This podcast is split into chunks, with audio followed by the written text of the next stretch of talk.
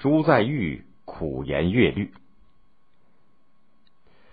汤显祖之外，明朝还出现了一位对戏曲和音乐的乐律着迷的亲王。明朝在全国各地封了许多皇族做亲王、郡王，成为新的人数庞大的贵族集团。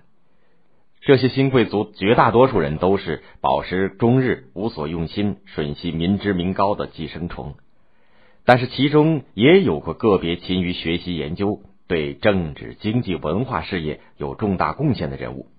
朱载堉就是其中的一个。朱载堉的父亲。是正宫王朱厚绾，封地在怀庆，就是河南的沁阳。他为人正派忠厚，有学问，不太讲究生活享受，吃穿都比较朴素。他看不惯他的堂兄弟明世宗朱厚熜迷信道士、炼丹求仙的荒诞行为。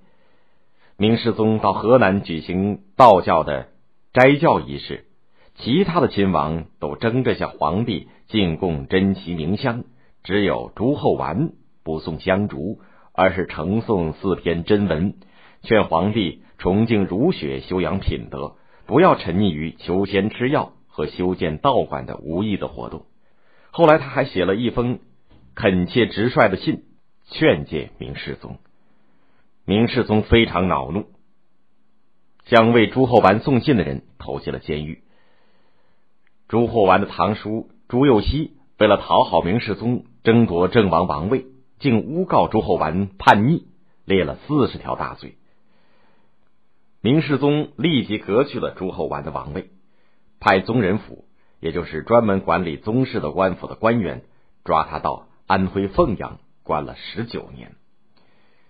明世宗死了以后，他的冤案才得到平反，恢复王爵。朱载玉自小受到父亲严格的教育，勤奋好学。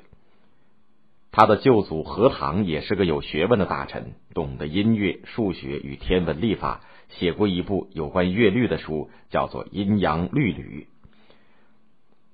朱载玉小的时候曾经跟从何唐学习过这些学问。何唐去世后，他的遗书又留给了朱载玉，因此朱载玉能做深入的钻研。朱载玉的父亲蒙冤。被皇帝无辜的关进凤阳城看管，他很痛心，很同情父亲的不幸遭遇。从此，他不住在怀庆的府邸里，而是在关他父亲的宫墙外搭了个小土屋，铺条草席，住了十九年。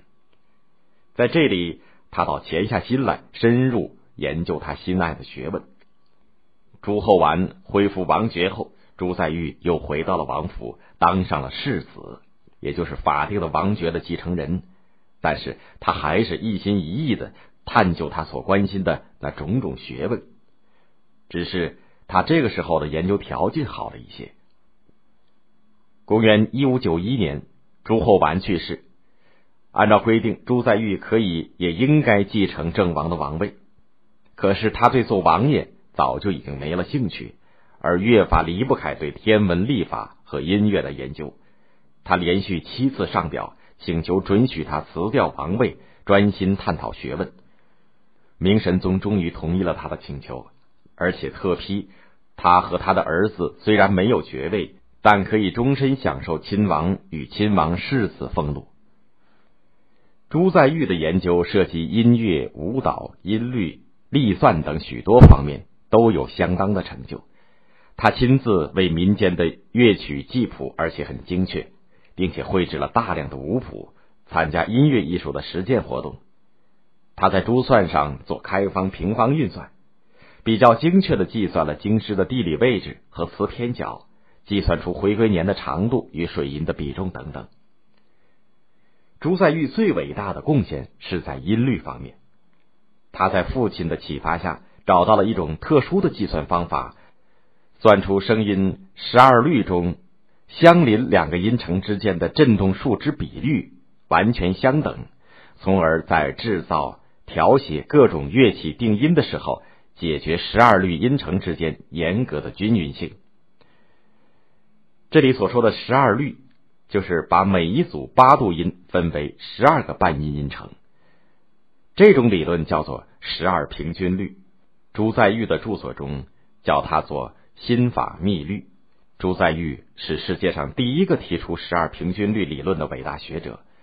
这一理论在当时具有空前的创造性，在世界音乐史与物理学史上都有重大的意义。